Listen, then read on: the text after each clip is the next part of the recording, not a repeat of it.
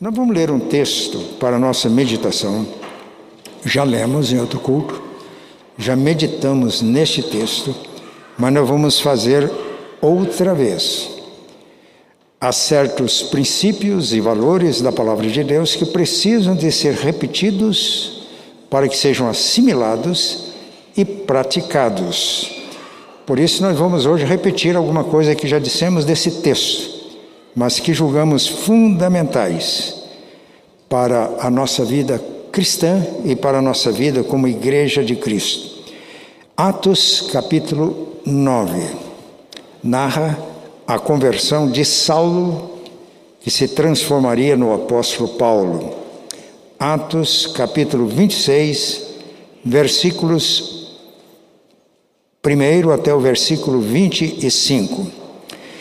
Saulo, respirando ainda ameaças e morte contra os discípulos do Senhor, dirigiu-se ao sumo sacerdote e lhe pediu cartas para as sinagogas de Damasco, a fim de que, caso achasse alguns que eram do caminho, assim homens como mulheres, os levasse presos para Jerusalém.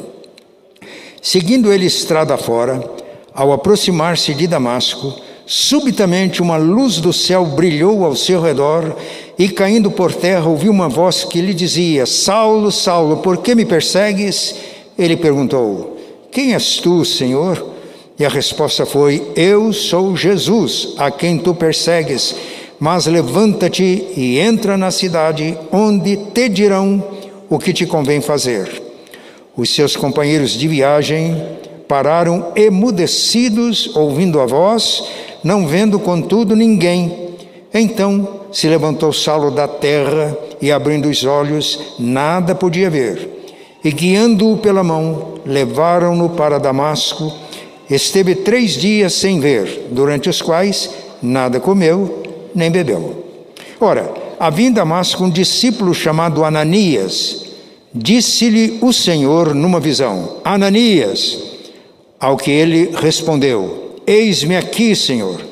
Então o Senhor lhe ordenou: Dispõe-te e vai à rua que se chama Direita, e na casa de Judas procura por Saulo, apelidado de Tarso, pois ele está orando. E viu entrar um homem chamado Ananias e impor-lhe as mãos para que recuperasse a vista. Ananias, porém, respondeu: Senhor, de muitos tenho ouvido a respeito desse homem, quantos males tem feito aos teus santos em Jerusalém. E para que trouxe a autorização dos principais sacerdotes para prender a todos os que invocam o teu nome. Mas o Senhor lhe disse: Vai, porque este é para mim um instrumento escolhido para levar o meu nome perante os gentios e reis bem como perante os filhos de Israel, pois eu lhe mostrarei quanto lhe importa sofrer pelo meu nome. Então Ananias foi e, entrando na casa, impôs sobre ele as mãos, dizendo: Saulo, irmão, o Senhor me enviou a saber o próprio Jesus que te apareceu no caminho por onde vinhas, para que recuperes a vista e fiques cheio do Espírito Santo. Imediatamente lhe caíram dos olhos como que umas escamas, e tornou a ver. A seguir levantou-se e foi batizado. E depois de ter se alimentado, sentiu-se fortalecido. Então, permaneceu em Damasco alguns dias com os discípulos. E logo pregava nas sinagogas a Jesus, afirmando que este é o Filho de Deus. Ora, todos os que o ouviam estavam atônitos e diziam: Não é este o que exterminava em Jerusalém os que invocavam o nome de Jesus?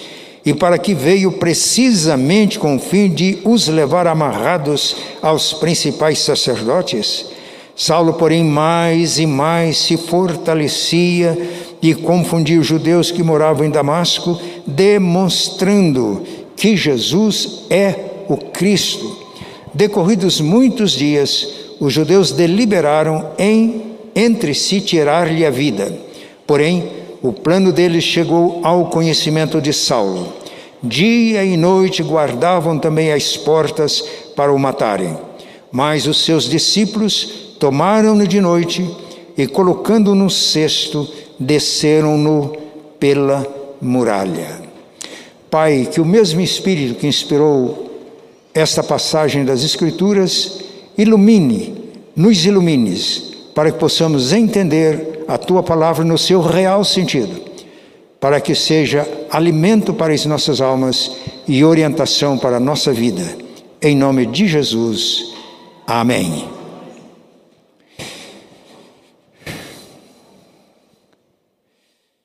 Meus irmãos, irmãs, nós temos no texto lido a narrativa do trabalho de um homem simples, de um homem comum, chamado Ananias. Nós não temos muitas, aliás, poucas informações sobre Ananias. Aqui no texto, Atos 9, e nas defesas e testemunho que Paulo deu nos capítulos 22 e 26 de Atos. Tudo que sabemos de Ananias é que ele era um discípulo. Aliás, quando lemos o Novo Testamento, a palavra que está em destaque para referir-se aos que creem em Jesus é a palavra discípulo. Aqui no capítulo 9 nós aprendemos também que eles eram conhecidos como aqueles que eram do caminho, que pertenciam ao caminho.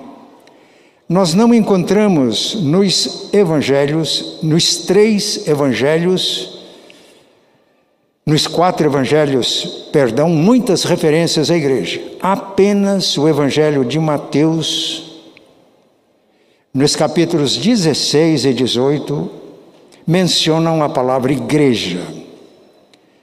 O tema de Jesus era reino de Deus. Reino de Deus e reino dos céus aparecem nos evangelhos mais de 200 vezes. E depois que Jesus ressuscitou dentre os mortos, Lucas nos informa, Atos capítulo 1, que ele apareceu muitas vezes aos discípulos, conversando, falando com eles a respeito do reino de Deus. Este período de 40 dias, e nesse período muitas aparições de Jesus, teve o objetivo de consolidar o discipulado. Depois de Lucas informar que o tema das discussões do Cristo ressurreto com os seus discípulos era o reino de Deus, ele disse: Não se ausentem de Jerusalém, mas permaneçam até que do alto vocês sejam revestidos de poder. E os discípulos perguntaram: Senhor, vai ser neste tempo que vais restaurar o reino a Israel? reino de Deus, eles estavam focados no reino de Israel. Israel dominado na época pelos romanos. Havia um anseio, uma esperança de que o Messias libertaria Israel desse domínio romano, instaurando um grande rei em Jerusalém que dominaria a terra toda.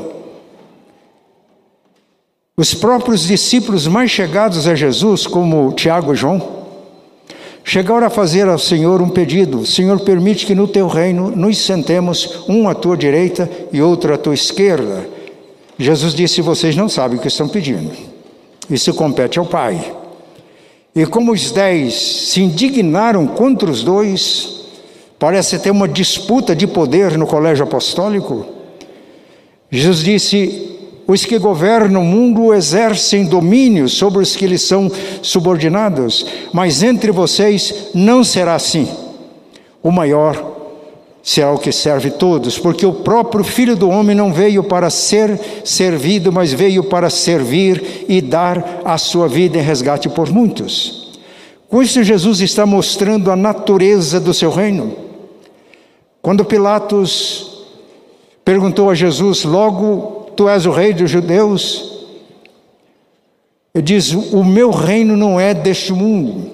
Se o meu reino fosse deste mundo, os meus ministros pelejariam por mim, eu não seria entregue a Pilatos, ao poder, eh, não seria condenado pelos, pelos líderes eclesiásticos de Israel, e não seria executado pelo Império Romano, mas o meu reino não é deste mundo.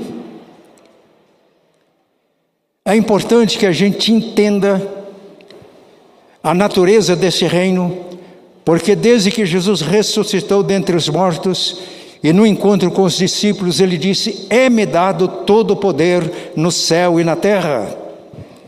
Portanto, ide fazer discípulos de todas as nações.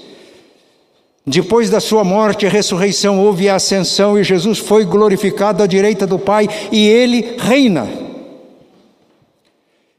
Quando nós nos convertemos, isso não significa apenas mudar de religião não significa apenas tornar-se membro de uma igreja, mas é um rebelde mundano que se rende ao senhorio de Jesus e passa a fazer parte do reino de Deus. Torna-se um discípulo de Jesus. Portanto, a pergunta é essa: quem nós somos? Membros de igreja? Quem nós somos?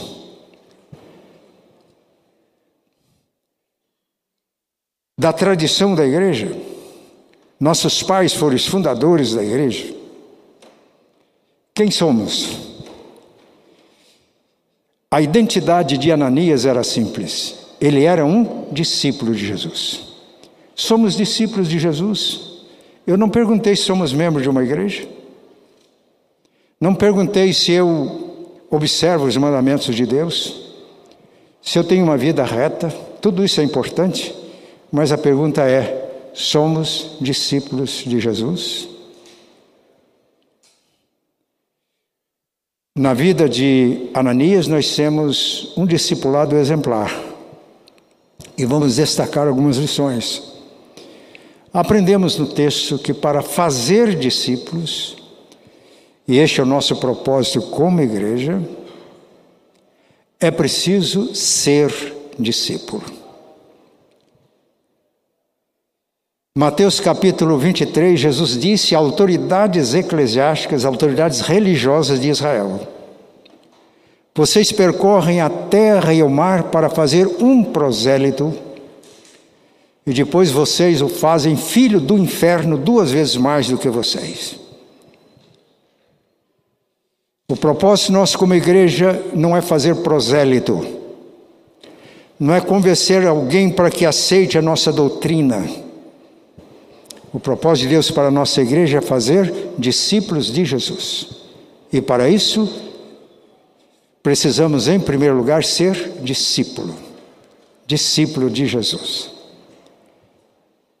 E aprendemos com Ananias que o discípulo de Jesus conhece o Senhor e Mestre. Não apenas por informações a respeito de Jesus, conhece por experiência conhece no relacionamento. A fé de um discípulo de Jesus não é apenas o assentimento intelectual, algumas verdades a respeito de Jesus, mas a fé nos leva a um relacionamento pessoal com Jesus. E percebemos isso porque Jesus tinha dito para Saulo, quando ele perguntou: Quem é, Senhor? Ele diz: Eu sou Jesus a quem tu persegues, mas entra na cidade e lá eles vão te dizer o que você deve fazer. Discipulado. Saulo entrou na cidade, estava na casa de Judas, Damasco, rua chamada Direita. E o Senhor Jesus fala com, com Ananias. Ananias. Este é o relacionamento pessoal, intimidade. Jesus falou com ele chamando-lhe pelo nome. E Jesus sabia tudo o que aquele nome representava. Ananias. E qual foi a resposta de Ananias? Eis-me aqui, Senhor. Intimidade ouvimos Jesus. E ao vir Jesus, nos colocamos à sua disposição, porque Ele é não apenas mestre, Ele é Senhor e Mestre. Ele diz: É-me dada toda a autoridade no céu e na terra, portanto, dê uma ordem: façam discípulos de todas as nações. Eis-me aqui, Senhor. Somos discípulos de Jesus. Temos relacionamento pessoal com Ele, intimidade com Ele, ouvimos a Sua voz, nos colocamos à disposição de Jesus. Mas o Senhor lhe ordenou, o texto é claro, lhe ordenou. Vai na rua chamada direita, na casa de um homem chamado Judas, procura por Saulo, apelidado de Tarso, ele está orando, faz três dias que ele está em jejum, e na oração ele viu entrar um homem chamado Ananias, para que ele recuperasse a vista e ficasse cheio do Espírito Santo. Ananias reagiu assim: Senhor, eu tenho ouvido muito a respeito deste homem. Vamos guardar isso, a respeito deste homem. Ele tem feito mal aos teus servos, aos teus santos em Jerusalém. Outra expressão que a Bíblia sempre usa para os discípulos de Jesus, santos. Eu estou informado, Senhor, que ele veio aqui a Damasco exatamente, devidamente autorizado pelas autoridades religiosas de Jerusalém, para visitar as sinagogas de Damasco e, caso encontre alguém que pertence ao caminho, que seja discípulo, ele prenda essa, essa pessoa e leve para Jerusalém. Meus irmãos, quando temos intimidade com o Senhor, a gente precisa de entender bem as ordens do Senhor. Quando gente lê a Bíblia, é próprio das pessoas que têm intimidade com Deus, têm intimidade com Jesus, é, conversar até as coisas ficarem claras. Aqui é obediência, mas não é uma obediência cega. É uma obediência seguindo as instruções do Senhor. É a fé baseada na revelação, não a fé baseada em conceitos a respeito de Deus, de Jesus, de igreja. E o Senhor não se zangou com Ananias quando ele teve esta reação: Senhor, este homem, o Senhor está me mandando lá, ele veio aqui para prender. Aí Jesus disse uma expressão muito simples: vai. Porque este homem, este homem, é para mim um vaso escolhido, para levar o meu nome perante os gentios, os reis. Ele vai aprender o quanto deve sofrer pelo meu nome. Há uma expressão muito interessante aí em Atos 9. E ele foi. Às vezes a pessoa diz: Pronto, fui. Já ouviram isso? Fui. Obedeci. Segui as ordens, as instruções. Então, discípulo de Jesus é aquele que tem intimidade com o Senhor, ouve a voz do Senhor recebe ordens, conversa com o Senhor para que a ordem fique clara, obedece e vai ao encontro das pessoas que precisam da ministração dele. Vai. O discípulo é aquele que vai. Geralmente, quando a gente fala evangelização, a ênfase maior está em convidar pessoas para vir à igreja. No entanto, quando lemos evangelhos, Jesus disse: vai, ou enquanto vão, façam discípulos. Nós vimos isso domingo passado. Nós estamos sempre indo, e enquanto vamos, fazemos discípulos. Ele foi ao encontro. Isso mostra uma marca do discípulo. Ao invés de exigir que as pessoas venham até ele, ele vai até onde estão, até onde estão as pessoas. orientados pelo Senhor. Esse texto deixa claro que a evangelização acontece sob a soberania de Deus. E quando somos discípulos, nós não desperdiçamos tempo nem energia, porque o trabalho da evangelização é feita seguindo as instruções do Mestre. E todos quantos são discípulos de Jesus têm intimidade com Jesus, ouvem o Senhor, obedecem ao Senhor, todos têm esta experiência.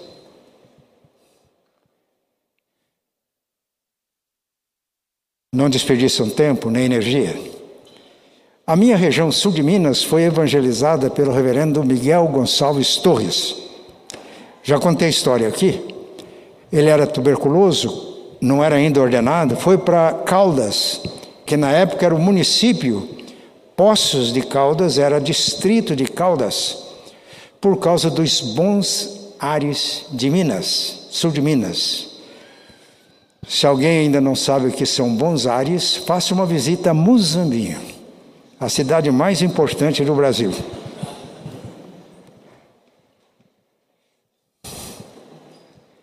Ele foi para Caldas por causa dos bons ares que ajudavam na recuperação da tuberculose. Não havia tratamento como hoje. Né? Ele nunca sarou da tuberculose, mas melhorou. Foi ordenado e viajou todo o sul de Minas, viajando a cavalo. E foi numa dessas viagens que ele encontrou meu avô, Antônio José de Souza, um dos 14 presbíteros fundadores da IPI, em Mozambinho. Dirigiu-lhe a palavra e ali começou a história espiritual de toda a nossa família. Eu li o livro Apóstolo de Caldas duas vezes e nas duas vezes eu me emocionei porque eu percebi que a evangelização lá do sul de Minas, na minha família, foi feita por um discípulo que tinha intimidade com o Senhor, que ouvia a voz do Senhor, que obedecia e que foi ao encontro das pessoas. E quando ele saía, ele costumava orar assim: Senhor, o Senhor sabe que eu sou doente, não tem muita força. Ele tomava todos os cuidados nas suas viagens para não infectar outras pessoas. Foi pastor em borda da mata, lá a igreja tinha um quartinho só para ele, para ele ficar isolado, para não contagiar outras pessoas. Ele fazia essa oração: Eu sou doente, tenho pouco tempo, então eu peço que o Espírito Santo me guie ao encontro das pessoas que devem ouvir o Evangelho. Por que, que Miguel Torres fazia isso? Porque ele era discípulo.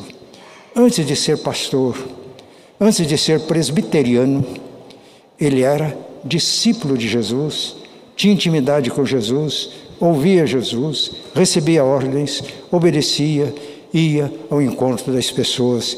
E foi assim que o sul de Minas foi alcançado pelo Evangelho. Estive, como os irmãos sabem, há pouco em Mozambinho iniciando as celebrações do centenário da igreja. E eu me alegrei intensamente vendo que a obra que começou lá no século XIX continua sendo feita, porque as bases foram lançadas por uma pessoa simples, um português, se converteu a Cristo. Na época não tinha seminários, aprendeu teologia com os missionários e tornou-se o semeador do Evangelho naquela região. Aqui está o crescimento qualitativo. Eu tenho falado sobre crescimento em Cristo. Crescimento qualitativo é aquele crescemos na comunhão com o Senhor. Crescemos na graça e no conhecimento de Jesus. É um crescimento pessoal. É um crescimento de qualidade. Porque nós crescemos na estatura na medida da estatura da plenitude de Cristo. Irmãos, isso para mim é um desafio para crescimento constante. Quanto mais crescemos em Cristo, mais necessidade temos de crescer. E quanto mais crescemos, mais intimidade, mais comunhão com o Senhor. Uma vida que cumpre a missão. Portanto, uma vida feliz. porque vivida nas mãos de Deus, para a glória de Deus, alcançando estes resultados que Ananias alcançou, que Miguel Torres alcançou e irmãos poderiam dar muitos testemunhos aqui também. Então, o que aprendemos é que para fazer discípulos, a primeira coisa é ser discípulos, ter identidade. Mas aprendemos mais nesse texto. Para fazer discípulos é preciso integrar os convertidos na comunhão do corpo vivo de Cristo. Isso Ananias fez, não só Ananias. Quando Ananias chegou na casa de Judas, ele disse: Saulo, irmão. Os irmãos já pararam um pouco para meditar nisso? O que é que Saulo foi fazer em Damasco? Foi prender os discípulos de Jesus. Como é que Ananias se dirige a Saulo? Saulo, irmão. Essa é a evangelização, irmãos. Ele pode transformar os nossos amigos em nossos irmãos e também discípulos de Jesus. Saulo, irmão. Saulo vai perceber que aquelas pessoas que ele tinha ido a Damasco com o objetivo de prendê-los e levá-los para Jerusalém, agora são seus irmãos em Cristo. Saulo está sendo introduzido na família de Deus. A ministração de Ananias foi muito precisa, objetiva. Saulo, irmão, o mesmo Jesus que te apareceu no, quando vinhas pelo caminho, ele me enviou aqui para que você recupere a vista e fique cheio do Espírito Santo.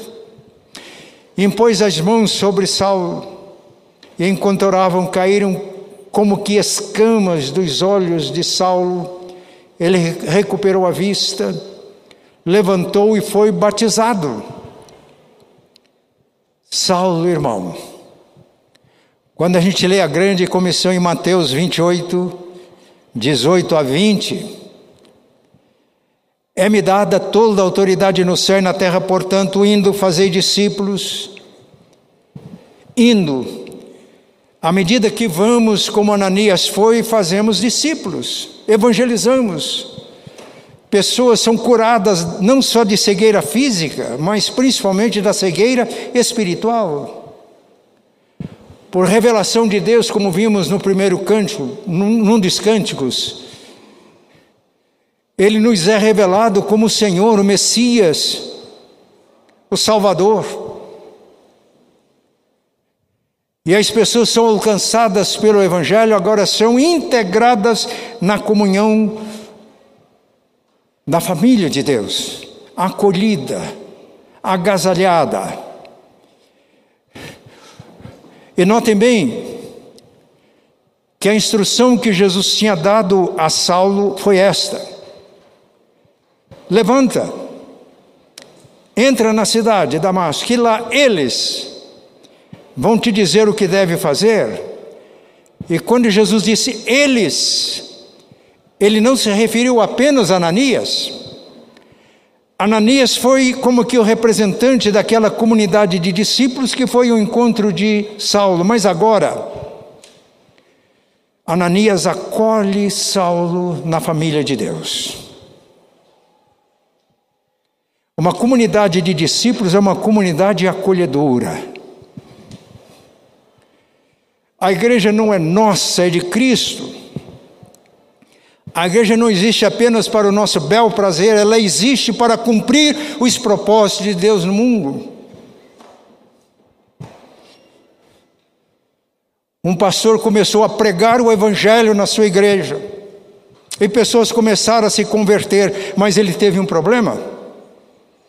As pessoas se convertiam Chegavam às vezes até antes da hora do culto começar e começaram a ocupar os bancos vazios. Isso causou um problema para o pastor, porque chegaram aqueles crentes crônicos e ficaram bravos porque tinham tomado o lugar deles na igreja. Aquele banco era deles. A igreja de Cristo não tem dono, ela é de Cristo. E se somos uma comunidade de Cristo, nós somos acolhedores. Não são os meus interesses, os meus direitos, são os interesses supremos de Deus. Não estamos estabelecendo o nosso reino, é o reino de Deus. Porque não, ninguém consegue ser discípulo de Jesus fora da comunhão. E a igreja deve ser um lar com as portas abertas para acolher todas aquelas pessoas que são chamadas pela pregação do Evangelho, atraídas a Jesus, porque a igreja é o corpo vivo de Cristo. É um, é um corpo, a Bíblia ensina, que tem muitos membros que representam os mais variados dons concedidos por Cristo à igreja, ou dons do Espírito Santo. Estes dons são dados para que um ministre ao outro de tal maneira que todos nós precisamos um do outro. E o objetivo nosso é fazer discípulos e acolher discípulos na comunhão do corpo vivo de Cristo. Eu disse que quando nós somos discípulos de Jesus, temos relacionamento com Ele, intimidade com Ele, ouvimos o Senhor, Ele nos chama pelo nome, Ele nos dá ordem, obedecemos, é um crescimento pessoal, qualitativo. Mas quando nós nos relacionamos com Jesus e amamos a Jesus, nós amamos os nossos irmãos. Nós nos acolhemos mutuamente, nós nos servimos mutuamente, nós ministramos mutuamente uns aos outros, e assim todos nós somos edificados. Isso a gente chama de crescimento orgânico.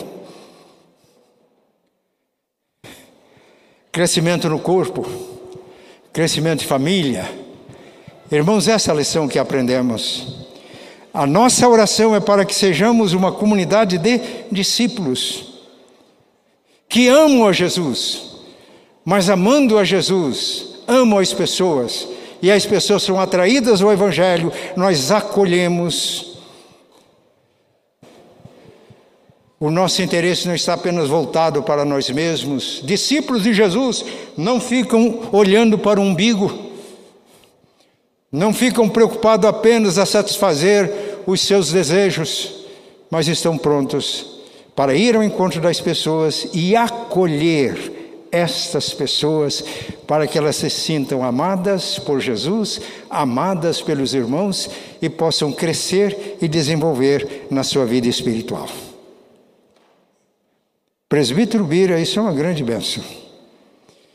Por isso, o nome que nós estamos dando ao curso discipulado é um projeto fascinante de vida. Entendermos e vivermos isso é o projeto mais fascinante de vida que nós podemos ter. Mas aprendemos ainda, e os irmãos fiquem tranquilos, porque tem um relógio grande na minha frente. E como eu falei domingo passado, antes do almoço eu termino. Não sei a hora do almoço. Ser para fazer discípulos, precisamos ser discípulos. Sendo discípulos e fazendo discípulos, acolhemos os discípulos na comunhão do corpo de Cristo, da família de Deus. E aí esses discípulos também são formados como discípulos. E treinamos discipuladores. Veja que coisa linda aconteceu aqui. Saulo foi batizado, acolhido. Se ler as referências a Ananias e as ministrações de Ananias nos capítulos 22 e 26 de Atos, nós vamos perceber que tudo o que ele falou era relacionado com o ministério de Saulo. Primeiro, o Senhor Jesus o convenceu a ir ao encontro de Saulo com este argumento: Este homem é para mim um vaso escolhido. Que coisa linda! Presbítero Bernardo, quando nós somos chamados para ir ao encontro de pessoas que, mesmo perseguindo os crentes, mas são vasos escolhidos. Capítulo 22, Jesus disse a Saulo, ou Ananias disse a Saulo: Eu te apareci para revelar qual é o seu ministério e aparecerei ainda outras vezes para que você cumpra o propósito que eu tenho para você, ou Ananias falando em nome de Deus, e no capítulo 26, Ananias diz: Bem, eu te apareci e vou te enviar para que você abra os olhos dos gentios, convertendo-os das trevas para a luz, da potestade de Satanás para a potestade de Deus, a fim de que eles tenham herança no reino do Pai. Que missão! Tudo isso foi ministração, não apenas de Ananias, mas dos discípulos de Damasco, uma comunidade simples não há nenhum registro que tinha templo em, em, em Damasco. Nós não temos informações que foi uma igreja que cresceu e explodiu, mas algo que aconteceu ali precisa acontecer aqui. Ministraram Ananias, mostrando-lhe com clareza qual era o propósito de Deus para a sua vida. Ministrar a Saulo. Ananias e os discípulos de Damasco, mostrando-lhe com clareza qual era o propósito de Deus para a sua vida. É Paulo que mais tarde vai escrever aos Efésios dizendo que somos feituras dele, criados em Cristo Jesus para as boas obras, as quais de antemão Deus preparou para que andemos nelas. Isso mostra, meus irmãos, que Deus tem para mim e para você um projeto de vida. E o projeto de vida de Deus para nós é empolgante. A primeira vez que eu li esse texto, ele falou no meu coração. A partir dali eu comecei a orar: Senhor, eu peço que tu me concedas a graça de discernir o teu projeto de vida para a minha vida. E comecei a pedir assim: Senhor, dá-me a, a ousadia para não ficar aquém deste projeto. Ao mesmo tempo, dá-me a humildade para não tentar ir além Ananias e os discípulos de Damasco ministraram a Saulo, revelando-lhe o propósito, propósito de Deus para a sua vida.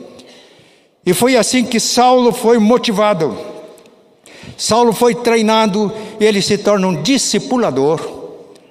Porque logo depois, os irmãos se lembram da leitura de Atos 9, ele falava ousadamente nas sinagogas demonstrando que Jesus é o Cristo anunciado nas profecias. Ele deixava os judeus confusos, porque eles perguntavam: não é este homem que tem perseguido os discípulos de Jesus em Jerusalém veio aqui para levá-los presos? Mas ele mais e mais confundia os judeus, demonstrando que Jesus é o Cristo. E chegou um momento em que levantou-se uma perseguição contra ele. Ele, que era o perseguidor, tornou-se agora perseguido por causa de Jesus. As ciladas que estavam sendo armadas chegaram ao conhecimento de Saulo. Chegaram ao conhecimento dos seus discípulos. Observem, eu não sei quanto tempo Saulo ficou em Damasco. Quando a gente lê a carta aos Gálatas, a gente percebe que ele saiu, depois voltou. A verdade é que logo no início da sua vida ele já tinha feito discípulos de Jesus. E foram estes discípulos que salvaram Saulo da sanha assassina dos judeus, colocando num cesto e descendo pelas muralhas de Damasco. E esses discípulos não tinham consciência de que naquele cesto a comunidade de Damasco estava enviando para o campo um dos maiores missionários da história da igreja, que continua fazendo discípulos até hoje. Eu leio com paixão as cartas de Paulo. Esses dias eu estava lendo o perfil que ele mesmo traça dele. Não de um homem financeiramente próspero, não de homem que durante a sua vida de discípulo de Jesus só gozou benesses, pelo contrário. Eu li ele dizendo: se eu tenho que me gloriar, eu glorei nas minhas fraquezas. Nos momentos de jejum, momentos que passei fome, correndo perigos na terra, perigos no mar, perigo entre falsos irmãos, Fui açoitado diversas vezes com varas. Recebi três vezes quarentena de açoites, menos um, aplicada pelos judeus. Uma vez apedrejado e considerado morto. Este é o perfil deste homem, no entanto. Enquanto eu lia este perfil, eu comecei a analisar a minha vida. Senhor, não sofri uma pequena porcentagem disso por causa de Jesus. Talvez porque não fui tão fiel quanto Saulo. Não atentei para o projeto de vida de Deus para mim como ele. Isso me levou às lágrimas. Que Deus nos ajude. Aprendemos então na passagem de hoje, primeiro, que para fazer discípulo de Jesus é preciso ser discípulo que quando vamos ao encontro das pessoas, evangelizando e as pessoas se convertem, nós fazemos discípulos integrando os convertidos na comunhão do corpo de Cristo.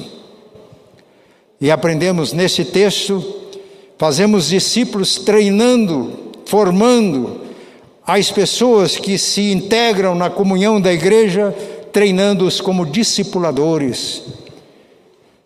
E podemos ter surpresas extraordinárias de discipular pessoas como Saulo. E a gente não consegue medir o alcance deste trabalho.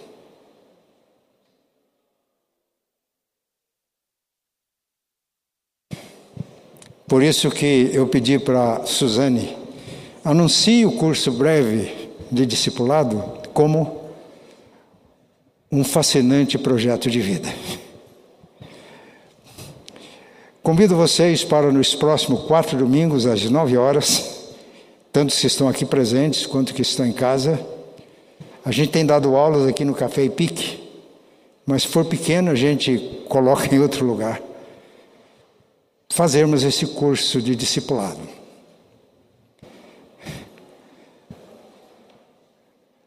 Nessas três dimensões. Sendo discípulos, nós crescemos na graça e conhecimento de Cristo, crescimento qualitativo. Quando fazemos discípulos, nós integramos os discípulos na comunhão do corpo de Cristo, para que ele, à medida que vai crescendo, ele possa ministrar e ser ministrado e crescer organicamente. E a nossa comunhão, e levar a sério a comunhão da igreja, meus irmãos, não é só dever, mas é um alto privilégio, porque nós nos tornamos cooperadores de Deus. E vamos estudar de maneira mais detalhada como treinar discipuladores. Porque se estamos aqui, porque o discipulado que começou com Jesus chegou até nós. E nós recebemos isso como um legado, como herança e tendo consciência da responsabilidade dessa herança que recebemos, de dar continuidade, para que o ciclo do discipulado prossiga até a volta de Jesus em glória. Eu quero orar agora com os irmãos. Quem estiver disposto a engajar-se comigo nesse projeto de discipulado, eu estou extremamente interessado em crescer na comunhão com Jesus. Eu estou muito empolgado porque crescer na medida da estatura da plenitude dele é um projeto que nunca acaba, Bira, só no céu. Isso por que, que isso me empolga? Porque eu posso crescer nessa fase da minha vida.